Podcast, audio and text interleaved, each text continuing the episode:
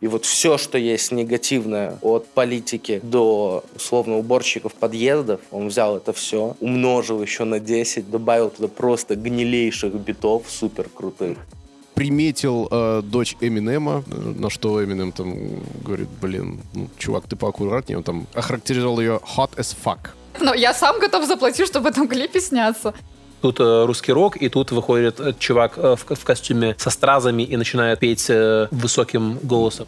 Человек, которому там 10-12 лет, у него есть колонка JBL, он вылетает в отбор и под нее играть в футбол. Это специально для этого сделано, чтобы у детишек был хороший бит, хороший мат и поменьше слов, чтобы запоминать и повторять. Нирвана э, или Элвис Костелло? К середине концерта может распеться, но в начале как-то не дотягивает.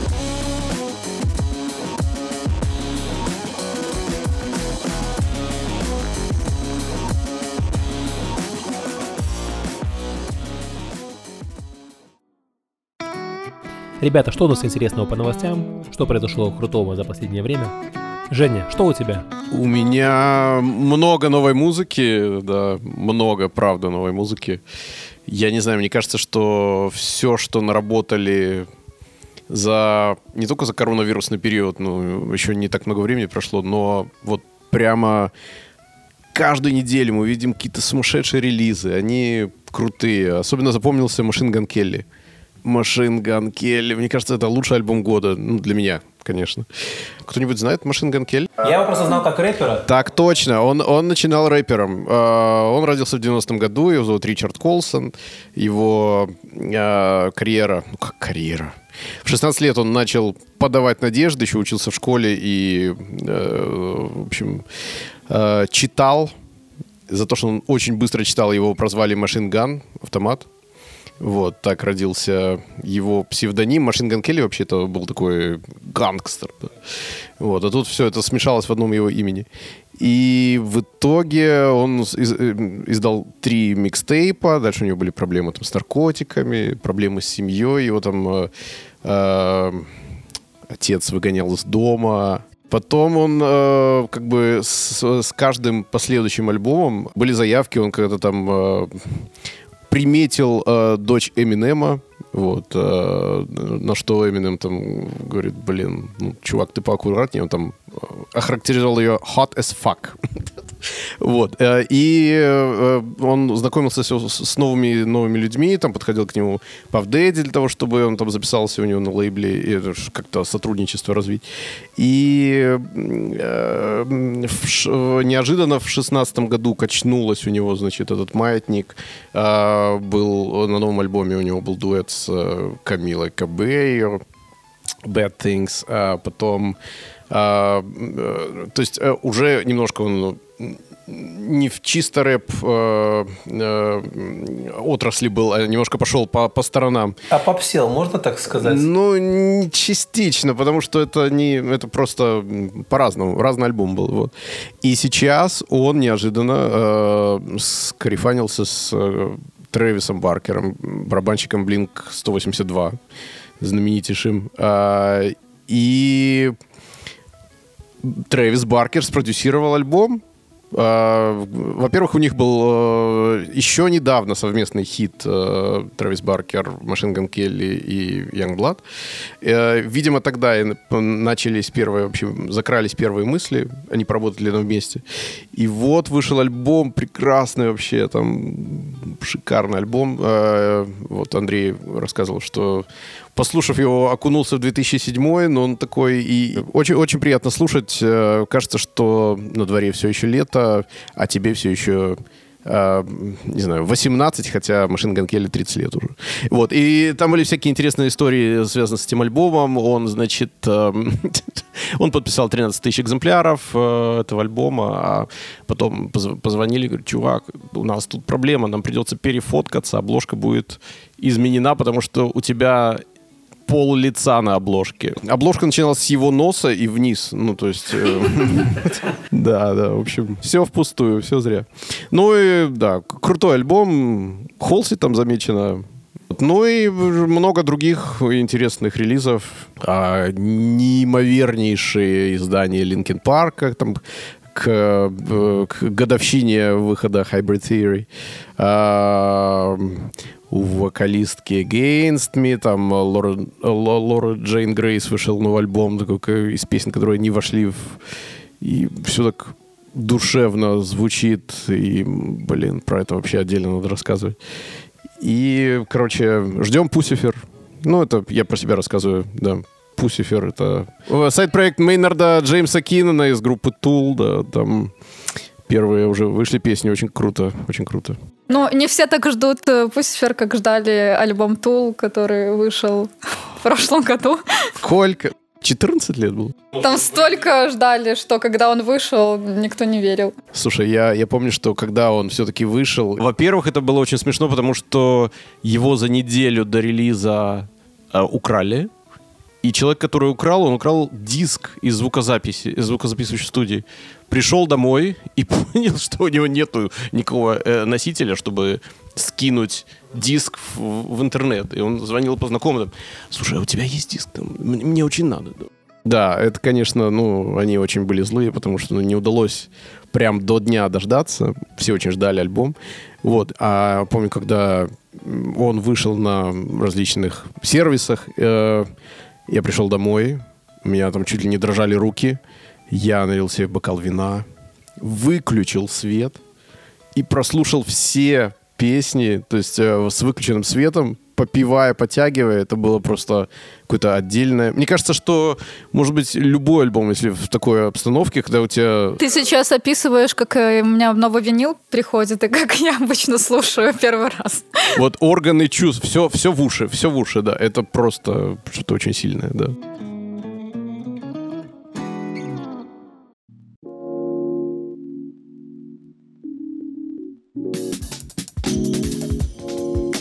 Максим, поведай нам что-нибудь. Это будет все-таки русский рэп сейчас. Короче, Хаски выкатил альбом в сентябре, конце сентября. Я его недавно послушал. И я не знаю, вы слушали Хаски? Когда-нибудь? Нет. Вы не слушали Хаски? Ну, я чуть-чуть. Ну, ну, чуть-чуть. Это такой современный... Вот если описать среди всех вот рэперов, что есть с большего, да, там кто-то поет про машины, про деньги, а он поет, читает, поет, говорю я, вот. А он читает такую более жизненную, про жизненные вещи, про там, как живется там ребятам которые там рано потеряли отца или у которых в семье там есть проблемы с алкоголем у родителей. Он такие очень, на самом деле, глубокие темы затрагивает. Его на предыдущем альбоме его, что самое странное, даже не сам рэп.ру, а кто-то прям вот там из таких умов, которые, которые секут за музыку, называл его современным Маяковским. И, ну, там есть за что, там реально очень толковые текста, очень прям сильные. Вот. И новый альбом, он просто умножил на 10 вот эту всю грязь, вот это все, что есть. Ну, он в разрезе Российской Федерации это все делает, все, все свои тексты пишет. И вот все, что есть негативное от политики до условно уборщиков подъездов, он взял это все, умножил еще на 10, добавил туда просто гнилейших битов супер крутых. И он сделал просто такую кашу грязную. Я не знаю, как это описать, но вот если в целом сравнивать э, со всем рынком, что сейчас есть, это, ну, это просто, это не то, что он стоит на головах у этих людей. Это не на голову выше, это прям, это прям, вау, очень круто. Я советую, просто вот советую, если есть предвзятое отношение к русскому рэпу, но хочется хоть раз услышать все-таки, потому что многие пытаются, и у никого не получается найти хоть что-то. Мне кажется, вот этот артист, это тот артист, который заслуживает, ну, вот этого шанса условно. Типа вот если там кому-то даже Оксимирон не зашел, что будет странно, потому что у него есть классные вещи. А что ты скажешь да. по поводу Фейса? Face повзрослел, но Face это Face. Там, ну, бургер это было как бы, ну, вата. Ну, это прям, знаешь, надо с чего-то залететь, нужно открыть дверь ногой. Как-то открыть, я роняю запад. Это очень такие качественно спродюсированные треки для того, чтобы человек, которому там 10-12 лет, у него есть колонка JBL, он вылетает во двор и под нее играть в футбол. Вот, ну, это специально для этого сделано, чтобы у детишек был хороший бит, хороший мат и э, поменьше слов, чтобы запоминать и повторять. Как бы это круто работало. Дальше, ну, многие говорят в разрезе его творчества предыдущего и следующего, что это там шаг, это там круто, это саморазвитие артиста. Но если его сравнить с Хаски, ну, я думаю, да, надо еще альбомов не будем говорить 200, я хотел вот где-то так назвать, но я думаю, пару альбомов ему надо написать, чтобы он приблизился к я не знаю, к тем тематикам, которые лично для меня, когда я смотрю, ну, ну, когда ты слушаешь эту музыку, идешь по городу и смотришь вокруг себя, ты понимаешь, что это есть в любом городе. А э, юморист, который попал в блэк-лист или там автомат... Ну, ты как-то немножко однобоко. Да, очень Потому что у него есть отдельный альбом, честно, не вспомню, как он называется, но там конкретно он в религию ударился. Возможно, у тебя просто тема религии не сильно. На самом деле там достаточно... Ну, глубоко. Глубоко, да. Глубоко. Максим, а вот у меня к тебе вопрос. Да. А неужели ты считаешь, что Хаски лучше, э, чем Оксимирон? Оксимирон просто бог рэпа 2010-х годов. Да, ну, 2010-х. А, А уже 20 уже 20 20-е. Уже столько времени прошло. Уже столько воды Да, вот утекло. он э, не держит волну, он пропал. Он Да. Да, ну пропал. вот, например, Горгород. Горгород, ну это, это же произведение искусства, это же никто, это, это как картина, это, это очень круто. Люто плюсую. Первый связанный альбом, это классная история, Ну, проходящая то есть Хаски, пере-. Хаски переплюнул Горгород. В моем представлении это немножко зеленое и, и высокое, да. Да, это разные вещи, это немножко разные виды искусства, но если их сравнивать, я не могу сказать, что что-то лучше чего-то или что-то хуже чего-то. Даша, а что у тебя? Но мы сейчас с русского рэпа перейдем в инди. Nice. Потому что... Нет. Потому что лично то, что меня впечатлило в последнее время, я, честно говоря, на карантине была немножко в апатии. Не скажу, что я прям очень много слушала именно нового. Я больше слушала старое, свое любимое. Но из последнего, то, что мне прям очень зашло и понравилось, это последний альбом Джоджи. Это японский музыкант. На самом деле он прославился гораздо раньше как видеоблогер, ютубер, и у него было несколько каналов очень популярных, и он, в принципе, создал такой мем, как Харлем Шейк. Я почему-то думал, что Бауэр там или кто там. Не, ну Бауэр кор- э, он, он прототип э, вот с конкретно вот этого видео. В общем, про него узнали гораздо раньше, просто сейчас он стал выступать под псевдонимом Джоджи. Э, И у него очень приятный такой R&B э, с электроникой. То есть его вообще называют электронным Джеймсом Блейком. Очень приятный парень. И вот если хочется расслабиться, э, там немножко там музыка так немного качает, но именно в таком расслабленном режиме, э, то я прям очень советую. Альбом называется «Нектар». Ну, в принципе, пос- предпоследний альбом тоже очень классный. Вообще вот послушайте обязательно, если хочется релакса такого. А он американец? Нет, он японец. Он японец. У него еще прикольные клипы есть. Ну, в принципе, у него все клипы довольно прикольные. Ну, тоже в таком lo-fi стиле, где там не качество играет роль, а больше атмосфера. Кстати, заговорили про клипы, я, я, э, вспомнил опять про Machine Gun Kelly и его э, My Bloody Valentine клип вот из нового альбома. Уже, по-моему, на этой неделе он упал, ушел с первого места в альтернативном чарте. А, там играет э, девушка Машин Ган Келли, а у меня вопрос, а вообще, если э, вот человек участвует в клипе, э, ему формально же должны платить. Он платил своей девушке. Просто... Я помню, что ему задали этот вопрос, и он не знал, что ответить, потому что он говорит, я, я не знаю. Может, может быть, да. Но вообще вопрос интересный. Я, я думаю, как договоришься, наверное. Не думаю, что Я тут думаю, в массовке, например, все платят, кто-то, наоборот, для, за респект, типа, как я в клипе вообще засвечусь, это ж офигенно, как круто. Типа, нет, но я сам готов заплатить, чтобы в этом клипе сняться. Поэтому, ну, наверное, как договоришься. Если там Анджелину Джоли снимать все в клипе, то, понятно, ей надо платить. А давно они вместе в отношениях? Не знаете? Не знаю. Блин, просто у них все зависит от того, какой у них семейный бюджет. Вот я продлю тему Андрея. То есть, если он сплит система, то как бы, ну, возможно, он доплатил. Ну, там, за таксы и все а потом такое. они расстанутся, она скажет, так, где? Так, мой процентик, да. А все-таки, если бюджет общий, то есть есть вот какая-то карточка среднесемейная, на которую там э, Машинган и она складывает там в процентном соотношении деньги условно, или все бабки скидываются, то я думаю, тогда нет. Ну, типа глупо со своей карты переводить на свою же карту. Наоборот, ну, так, наоборот, это интересно. Ты, с одной стороны, ты сделал как бы такой серьезный жест, что ты оплатил своей девушке участие или жене, а с другой стороны ты не потерял ни рубля.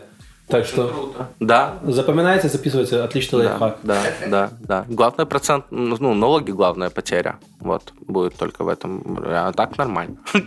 А, а еще, а еще говоря про рэп, я не знаю, каким образом я копался в Ютубе, в программе почему-то просто вынесло туда, кто э, называется The Week, о, господи, по-русски, э, «Слабое звено», и там неожиданно обнаружил э, сентябрьский выпуск, э, причем у него аномально большое количество просмотров по сравнению с другими, да, с ресторатором, да.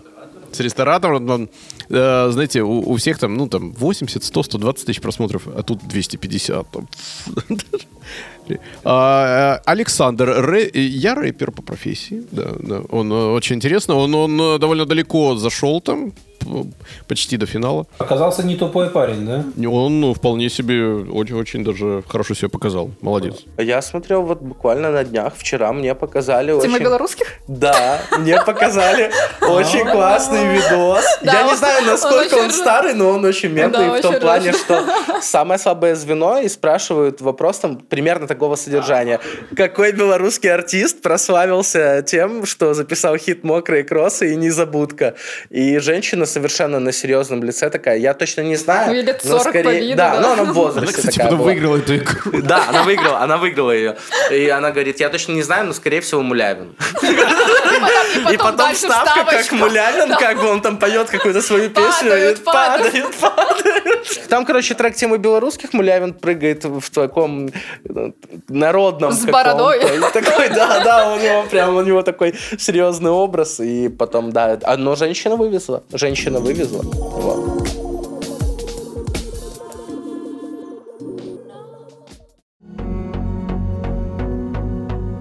Женя, расскажи нам что-нибудь, что вот тебя вот прям до глубины души Но не Токио Хотел. интересует. Слушайте, я хотел, э, да, поднять, э, ну, просто вот э, обсудить такую тему. э, уже, э, ну, не хочу сказать, что ежегодно, но вот регулярно, после того, как умирает какой-то известный исполнитель, а, происходит следующий момент. Его хит, следующий, который выпускается сразу после э, смерти, или не сразу после смерти, но через какое-то время, ну, люди все, конечно, в курсе, что уже нет этого человека с нами. А, его хит или ее становится сразу же там попадает хит-парады, люди, не знаю, это вот это, это как это работает? Люди и людям очень жалко, что вот э, их э, там вот кумир лю- э, вокалистом у- ушел из жизни и таким образом, ну надо хоть что-то сделать, ну, да, ну куплю я, может быть, там э, или или заслушаю до дыр эту песню, и вот есть какая-то ностальгия, вот э, и э, и это просто пр- пр- идет годами просто, вот мы помним я не знаю, когда там, э, когда Джимми Хендрикс, когда Дженнис Джоплин, Не, там, ну, это, это мы не помним, потому что они как бы умерли Ну, тогда, не-не. когда мы не родились. конечно. Мы же они чуть, по- чуть помоложе, поэтому мы не, не застали эти времена. Не, я тоже тогда не родился еще, но, но вот я имею в виду, э, э, это было и в старые времена, когда у- умирали там, например, вот Дженнис Джоплин умерла, и вы- выпустился сингл э, «Me and Bobby McGee». А, Кстати, оказывается, это кавер на Криса Кристоферсона, но неважно, неважно. В общем, эта песня стала единственным в итоге номером один у э, Дженнис Джоплин. Она, как вы знаете, в печально известном сп- э, Почему? списке Это именно е- 27. единственным номер один именно в каких-то билбордах там, Э, рейтингах? Да, это в билборде. Потому что, ну, как бы так, у нее очень много классных. У них, у нее очень много классных песен, ни одна из них не попадала на первые места. Да. Хит-парады это очень там много всяких факторов. Вон э, Imagine у, Джон, у Джона Леннона тоже ни, в- ни по одну сторону Атлантики не попал на первое место. Вот. э, ну вот я говорю, что э, и в те времена там и так далее, и новейшая история, когда буквально просто э, начиная с 90-х годов там Ту- Тупак э, э, после смерти у него вышло больше альбомов, чем до. И там вот всякие эти changes, там Ghetto Gospel, э, э, Juice World в прошлом году, и вот его там Godzilla с, номер, э, с Эминемом, который он пел, на первое место попала. А Notorious B.I.G. вообще это единственный человек, у которого было два номера один.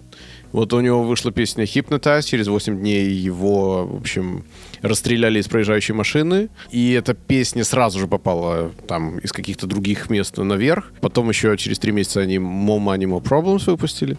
А в, в новейшей истории вот э, XXX Tentacion, Sad, вот эта песня с, э, в июне 18 э, года, вот он 18 июня, по-моему, кстати, 18 июня 18 года, да. Э, это день, когда э, его застрелили, да, а песня попала, по-моему, с 52 на первое место на следующей неделе сразу же. Тогда, в принципе, на самом деле все очень легко объясняется, потому что даже если абстрагироваться от смерти музыканта, а просто вот последняя история с ТикТоком и э, чуваком, который просто записал обычный видос под песню Fleetwood Mac Dreams, но всем так сильно зашло, так сильно зашло, что прямо вообще там взлетели продажи там не знаю, газировки, которые он в это время пил, э, взлетела эта сама песня, хотя ей сколько Флитвуд уже там Мэк лет. впервые попал в чарты 77 да, -го года. Ну, как бы эта песня очень старая, очень старая, ну как бы она вот сейчас прям взлетела, то есть людям нужен какой-то инфоповод, а смерть это достаточно инфоповод, я считаю, да, и как бы, конечно, если кто-то умирает, ты прямо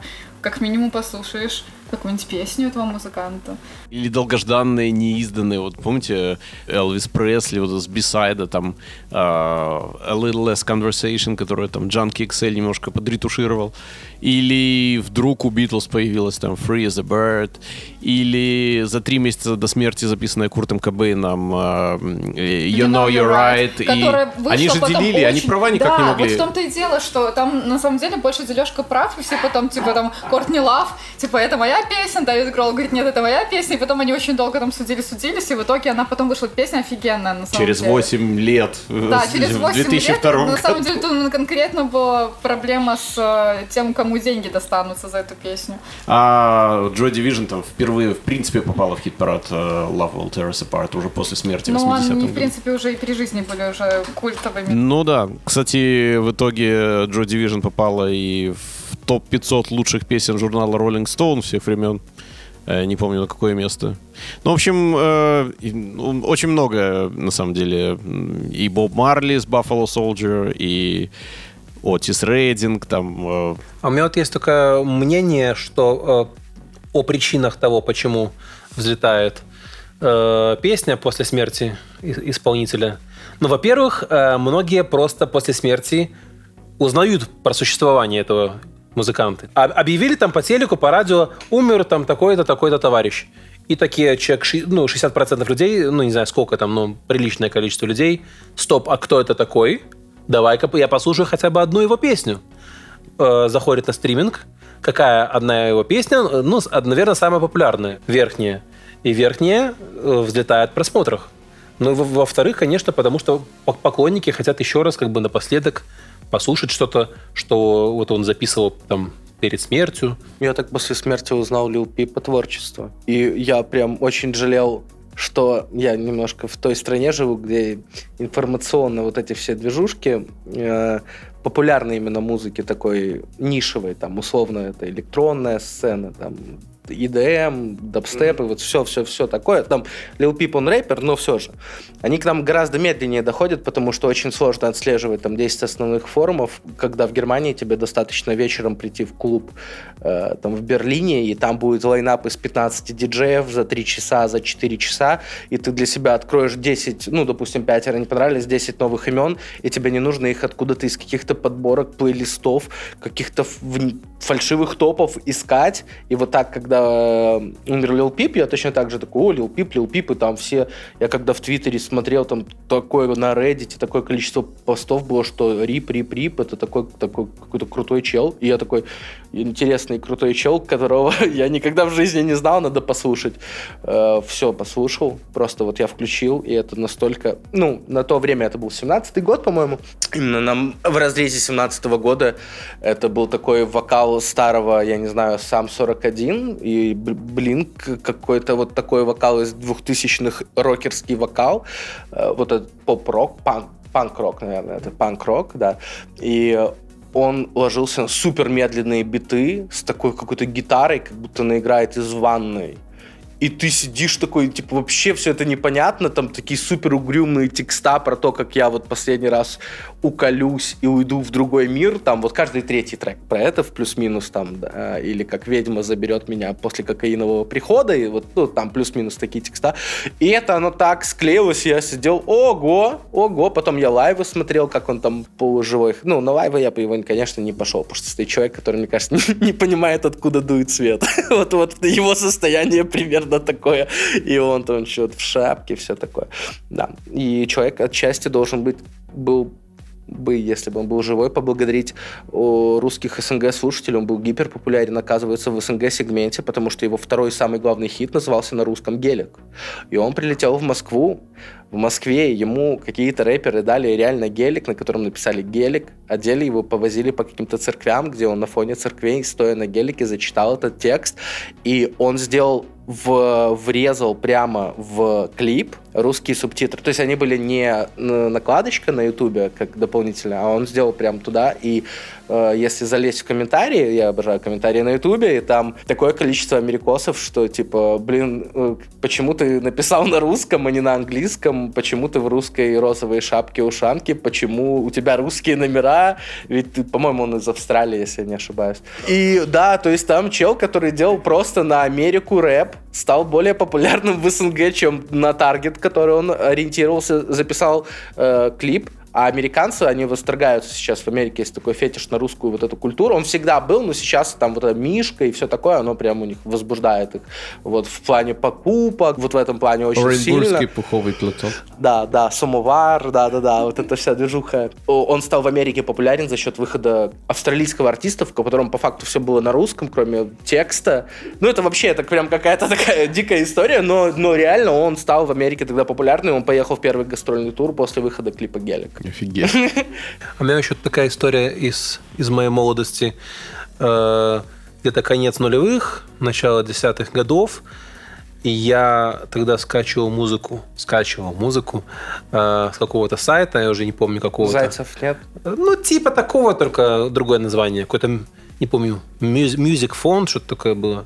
Как- как-то так. Музафон? Музафон, наверное. Ну, могу ошибаться, уже не До сих припомню. пор только оттуда и качаю. Вот.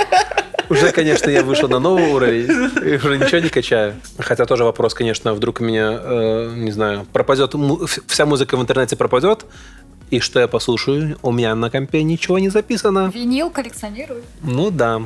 Так вот, помню, когда я качал музыку, бывает, зайдешь в какой-то новый, более-менее там жанр, э, думаешь, пос- послушай какая, какой-нибудь интересный новый жанр который я до этого не слушал.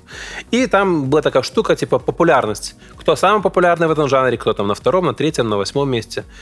И зачастую всегда, э, если какой-то человек прямо на первом месте, а ты про него ничего не знаешь, точно, значит, он недавно умер. Вот, потому что когда он умер, то на пару месяцев, на полгода он влетал в топ и э, таким образом там и держался. После смерти артиста сразу или не сразу, или через время, но зачастую частенько выходят какие-нибудь классные трибюты. Трибют-альбомы Или не классные. или не классные. Но это у кого какие э, вспоминаются интересные трибюты? У- недавно был у каких-то вообще не шарю за старый русский рок, поэтому тысячу извинений хейтерам можете писать, что я не шарю вообще снизу. Да, я не знаю, где это будет, но лучше напишите. Вот. Но, по-моему, есть песня «Все как у людей», Да, это на Летово. И был офигенный альбом, на самом деле. он и крутой. это было очень круто. Прям очень круто. Там можно было послушать... А все как у людей. Это Нойс, да? Noise Там был MC. не только нойс, там на самом деле там много-много много даже, пи- свело там даже для пристрастия наша Минская. Да, да, там, там- даже они точно были, да, да, да. Там очень много. И там вот там этот был- Арсак, который сейчас очень да, популярен, там да, очень много. Да, там много ребят, и был- это было прям очень круто. Ну, то есть вот это и то, что я единственное прям помню, что прям помню. А я вспоминаю а, альбом уже старенький такой был «Кинопробы», да, который вышел в, по- в посвящение группы. «Кино». И даже, вот, мне кажется, с того альбома, если ну, с большинства трибют альбомов, наверное, ну, как бы песню послушал, порадовался и, э, и пошел дальше. То с того альбома некоторые песни прямо вошли ну, в хит-парады, и они даже, ну, мне кажется, многие даже перебили местами где-то оригинал. Ну, может быть, субъективное мое мнение, но что-то похожее было. Если не ошибаюсь, там версия Мумитроля «Малыш» была очень здоровская. Э, какие-то еще. Настолько здоровская, что часть людей точно. почему-то считала долгое время, что «Малыш» — это их песня, и не знала, что это песня Цоя. Слушайте, ну я, я прям не поверил, когда слышал эту информацию про Пенкина, что малыш посвящается... Но действительно, вот недавно вышло интервью э, сына э, Виктора Цоя, и он заявил, ну, насколько ему можно верить или не верить, не знаю, но он заявил, что э, действительно э, это посвящено Сергею Пенкину. Ну и есть как бы конкретные факты, это подтверждающие, что где-то в конце 80-х, когда уже э, Цой был уже таким масситым э, артистом, Пенкин еще начинал, они примерно одногодки, э, плюс-минус один год, но Пенкин как-то попозже стал известен. Для многих он до сих пор еще неизвестен. Э, Конечно, уровня Цоя он, конечно, популярности до сих пор еще не достиг. Но при этом как бы они вместе выступали. Э, Виктор его нашел где-то там, говорит, давай выступать вместе на одном концерте, будешь там петь свои вещи. Конечно, не знаю, как это смотрелось со стороны. Тут русский рок, и тут выходит чувак в, костюме со стразами и начинает петь высоким голосом. И меня все равно не укладывается, а, когда... э, я пытаюсь вспомнить слова, что-то... Когда ты... Когда я вижу. Не-не, а третье, когда ты томно меня целуешь? Когда ты робко меня целуешь, Робко меня целует. Он... малыш, ты меня волнуешь. Но не могу, извини, не могу. Ну, сложно, сложно. Это Сложно это представить. какое-то новое современное Я сразу представляла его эту Марьяну, что они там, типа, вот вместе на пляже где-то, возле какого-то моря. Ну, а, я помню, э, как поясняли эту историю, э, тот же сын Цоя, наверное, что у Пенкина было такое выражение, присказка «малыш».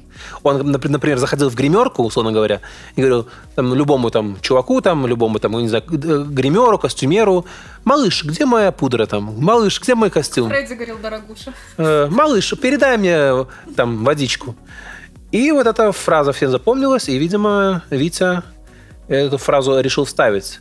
Зачем, конечно, про поцелуи и так далее он вставил, у меня вопросы, но... Так, возможно, он кон- конкретно вставил малыш, это вот отсылка к Пенкину, а, А все остальное? пел он все-таки своей жене Или ребенку. или ребенку.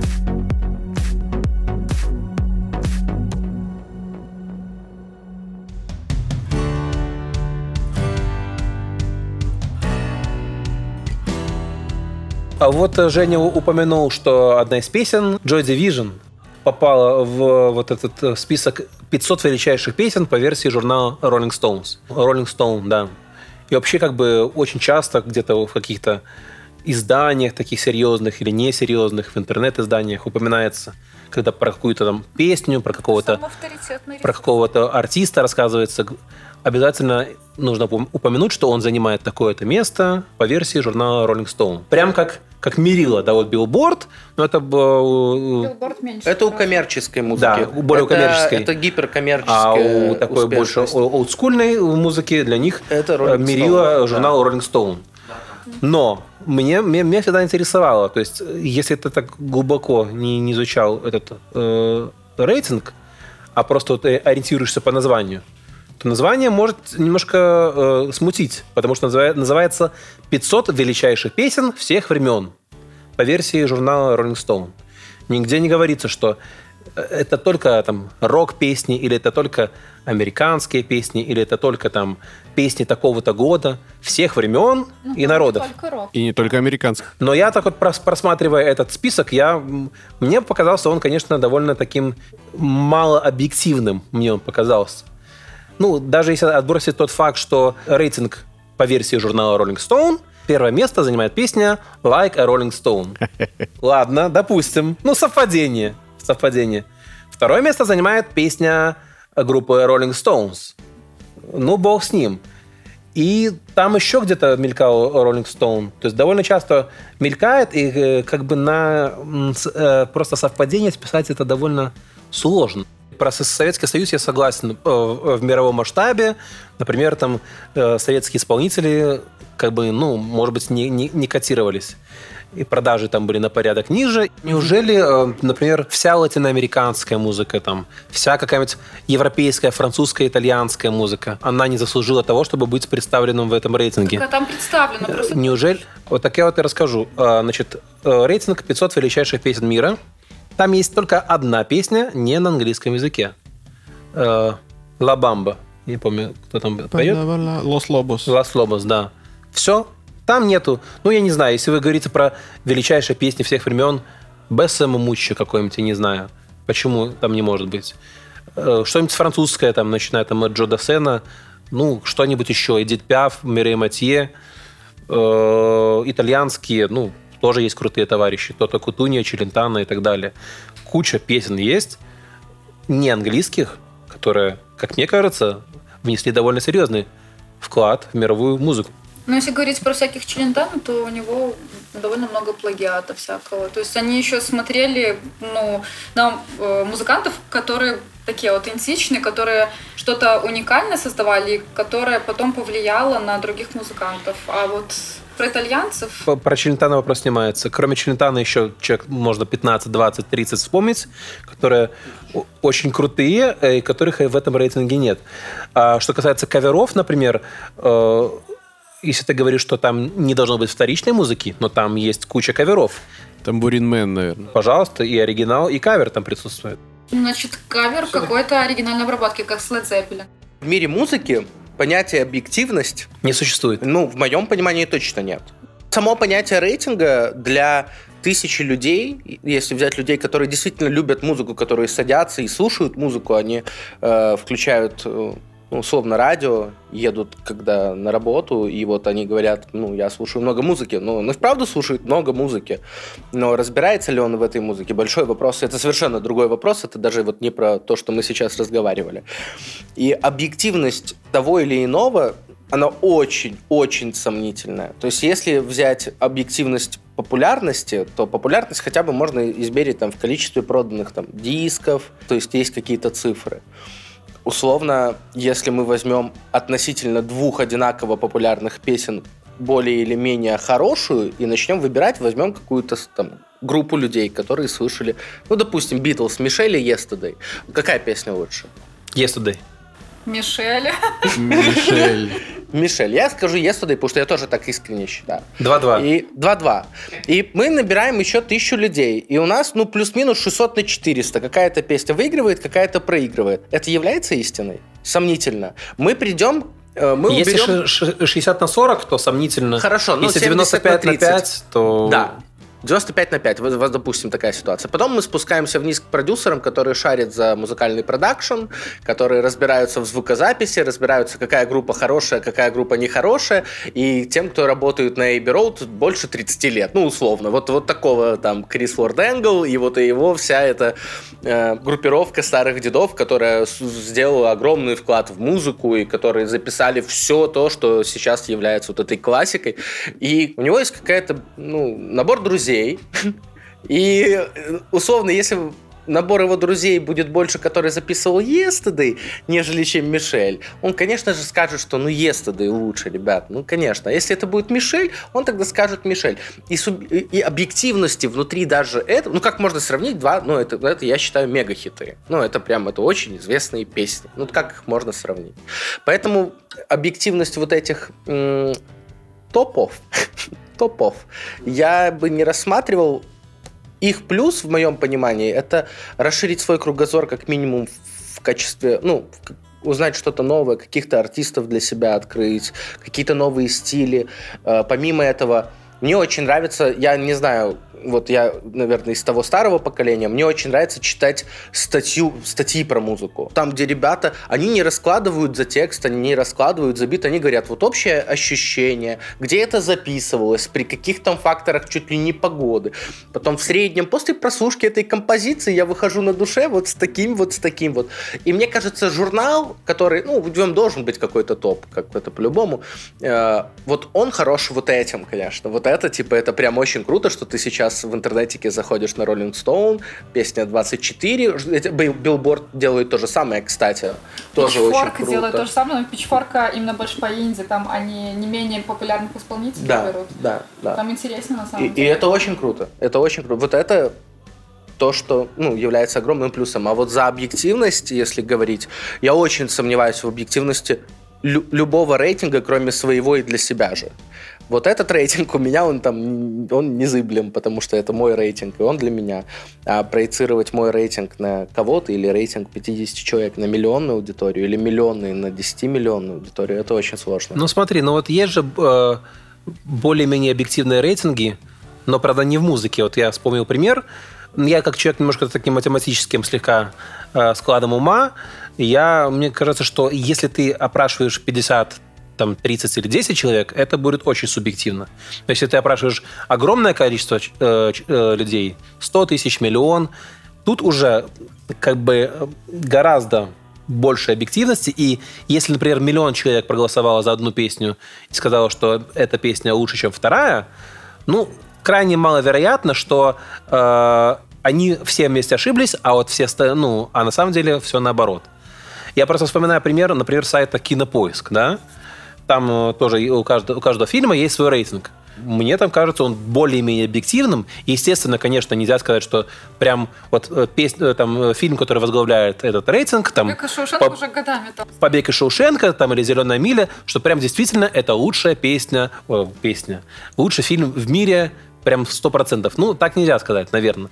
Но 99% я даю, что если ты возьмешь фильм из первой сотни или из первой там, 250, тебе этот фильм, скорее всего, зайдет. А если ты возьмешь фильм, у которого рейтинг 3,8, то, скорее всего, он тебе не зайдет. Так у тебя проблемы именно конкретно с топом Rolling Stone? Тебе не нравится песня в первой десятке? А, не то чтобы мне не нравятся песни, я вижу, что там куча песен крутых не представлена, которые обязаны быть там представлены. Ну, например, ну это очень Ну, сложно. например, О. рюмка водки на столе. Смотрите, давай, э, ребята, а, давай- давайте сыграем в игру маленькую. Э, Топ 500 лучших песен мира, да, представим. Ну, такой объективно представьте. Вот, конечно. Да, как- Топ 500, я, я столько ну, песен не знаю. Ну, понятно, что там будет со- 40, э, 40 песен Хаски, я понимаю, Максима. Ну, нет, там их меньше. 10. Ну, 5 в сумму. Вот. Остальное все закроет Legalize. И все. А матери. Все версии будущей мамы. Ну вот представь, хорошо, представили Да, 500 лучших песен. Да. Э, Представьте, ну, п- про себя в уме, вот сколько примерно песен там должно быть, скажем, Уитни Хьюстон. Ну так, прикинули в голове. В моем Там. рейтинге Да. Э, Дальше. Э, Пока не, не, не озвучивайте, э, сыграем в такую мини-игру. Э, Я готовился просто. Э, Значит, э, дальше. Представьте, сколько бы песен вы бы отвели там, например, Марайя Керри. Учитывая, что в билборде... Бьешь, бьешь по... Марай Керри все песни В, бил- в бил- в билборде, учитывая, что в билборде, например, э, ей принадлежит там несколько рекордов э, по, по, Нет, по нахождению на первом У него месте. что не трек, он там Да. бил- он всегда влетал в билборд Там и абсолютно разные цели, Андрей, но они же разные рейтинги. Я не спорю, э, ты можешь себе другое число представить, там 0, минус 3. Нет, ну, плюс Минус просто- три песни. Дальше. А, Хорошо. Прикиньте, сколько бы вашему там идеальной этой пятьсотке примерно могло быть песен, к примеру, ну, если мы от попсы уходим, например, это попса была, да, Марай Керри, Уитни Хьюстон, к примеру, э, группа Queen. И добавьте сюда еще, например, Бон Джови. Это easy, я вообще готова прямо сейчас все рассказать. Я тебе все расскажу по поводу конкретно Rolling Stone. Ну, вот сколько у вас получилось? ну 5, я просто скажу У меня 5. 12. Цифру 5. Вот тебе даже сколько получилось? Семь. Причем это все будут э, квины, потому что ни одной песни Мэрэй Керри там не будет. Уитни Хьюстон максимум, ее кавер на Долли Партон это максимум, а Бон Джови, конечно, ноль. Может, даже минус 10. М, Бон у Джови меня тоже плохая группа. Не, у меня тоже Бон Джови не очень. Ну, Бон кроме Джови, Heaven она Nice вообще Day. прямо, ну, как Никелбэк, только чуть получше, наверное. Хорошо, э, ну, примерно прикинули. А теперь представьте, например, сколько в вашем бы идеальном рейтинге было бы песен Элвиса Костелло. Ну, я его не очень хорошо знаю, но он очень прямо рейтинговый и прям популярный. Я знаю, что он э, прям на него очень много кто ориентируется, поэтому песен 5, А наверное. Можно напеть, напеть его творчество, чтобы нас за авторские не забанили? Ну, там плюс-минус. Ну, Или там Вот как? ты э, спел идеально. Да, Так. там вот реально так? Да, один в один. Ну. Ну, Ну, тогда две. короче. У него, сколько у него Он всего очень влиятельный, он в Америке Да? капец влиятельный чувак. Ну, я уверен, что в этом э, Rolling Stone там песен, не знаю, ну, возможно, по десяточку будет его. 10 песен одного автора в одном рейтинге. Из, из 500 лучших в мире. Спокойно. Такое Бит- может там, Там быть? Битлов дофига песен, там очень много кого дофига песен. Боба Дилана вообще там просто, ну, я не знаю, ну, штука 11-12 точно будет. Э, э, Напомню, что Queen в Штатах там все время испытывали проблемы. э, У них там они как там трудно очень раскручивались. У них, по-моему, единственный номер один в 80-м году был над One Bites Dust. вот видишь, говоришь про билборд все равно. Ну да, я про то, что это, видимо, участники топ-500. Это однократная вещь была? Мне кажется, был единственный подсчет в четвертом году и больше... Потом они пересматривали в 2011 году еще И раз. мне кажется, это среди тех, кто фигурировал в журнале Rolling Stone. И... Может быть так, потому что, ну, это Ну странно. так вот, так я к тому, что э, Давай. У, у кого-нибудь получилось, что у Элвиса Костелло должно быть больше песен, чем у всех четырех этих вместе да, взятых? Да, у меня. У меня с Бон Джови сравнялся. Ни одной. Ладно, я не- не знаю, не будем вас сожалению. мучить, просто- Я тоже не знаком с творчеством, добавлю два, потому что Ну, говорят, что он э, влияет. просто для меня это вообще какой-то no-name, грубо говоря. Ну, э, можно ли его сравнить по влиянию с Queen? Блин, ну я крайне сомневаюсь. Для мировой музыки в мире Да. вряд ли. Для меня, Так например. вот, расскажу. Суммарно все эти Уитни Хьюстон, Марай Керри плюс Бон Джови плюс Queen э, дают э, две песни в, э, в ро- э, рейтинге 500 лучших песен. Две, о, все из них Queen. Там ни Бон Джови, ни Марай Керри, ни Уитни Хьюстон Ожидаемо. не представлены вообще. А Элвис Костелло представлен трижды. Этот товарищ э, дал миру э, в полтора раза больше хитов, чем э, вот эти вот... Надо э, послушать. Тут не хиты, Андрей, там все оценивается конкретно влиянием, влиянием. То есть там будет Velvet Underground, которые, когда они выпускали альбом, их вообще никто не знал. Pixies, которых вообще никто не знал, только они очень влиятельные группы. Очень на многие группы повлияли. Ну, Pixies, скорее всего, не будет, но Velvet Underground 100% будет в списке 500 лучших песен, 100%. Поэтому- Ну, хорошо, у, Нир- у Нирваны э, какого влияния на музыку? По твоему мнению? Больше, чем у Элвиса Костелло или меньше? Нирвана там точно есть. Нирвана там должна быть, они, по сути, вот это вот все. Не, ну, Даша, ты просто, может быть, изучала этот рейтинг, и ты хочешь подвязать свои знания к ответу. ну там Нирвана точно. А, ну, я просто спрашиваю, вот, Нирвана э, или Элвис Костелло, кто больше внес вклад? Бля, ну ты такой вопрос отдаешь. Это, блин, я не знаю, кто больше вклад внес, Битлз или Роллинг Стоун? Там, ну, это очень сложно. Хорошо, Нирвана. Ну, я возьму эту ответственность на себя. Хейтеры, пишите. Это, это вот вообще, вот Ну- сейчас реально мы сравниваем зеленое с высоким, действительно. А сколько там Нирваны-то? Три песни. Три песни Нирваны и три песни нормально. Костелло. А, например, есть только ансамбль, э, который вы мне расскажете, что это. Я тоже его впервые увидел. The Drifters. А, это старые такие чуваки. Это...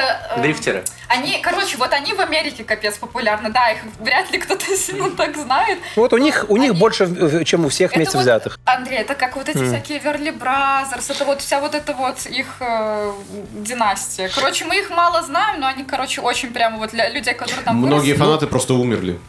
Ну вот поэтому мы приходим, мы приходим к тому, Старых американских часто. мы приходим к тому, что это чисто американский рейтинг, а не мировой, наверное. Они больше э, опрашивали американцев, очевидно. Э, Ну, я к чему я клоню, что, во-первых, этот рейтинг нельзя наз- назвать мировым, а только лишь американским. А он не, не всего мира, а всех времен, наверное. Там есть самое главное слово. У меня тоже таких рейтингов горит, но там есть самое главное слово, по мнению журнала Rolling Stone.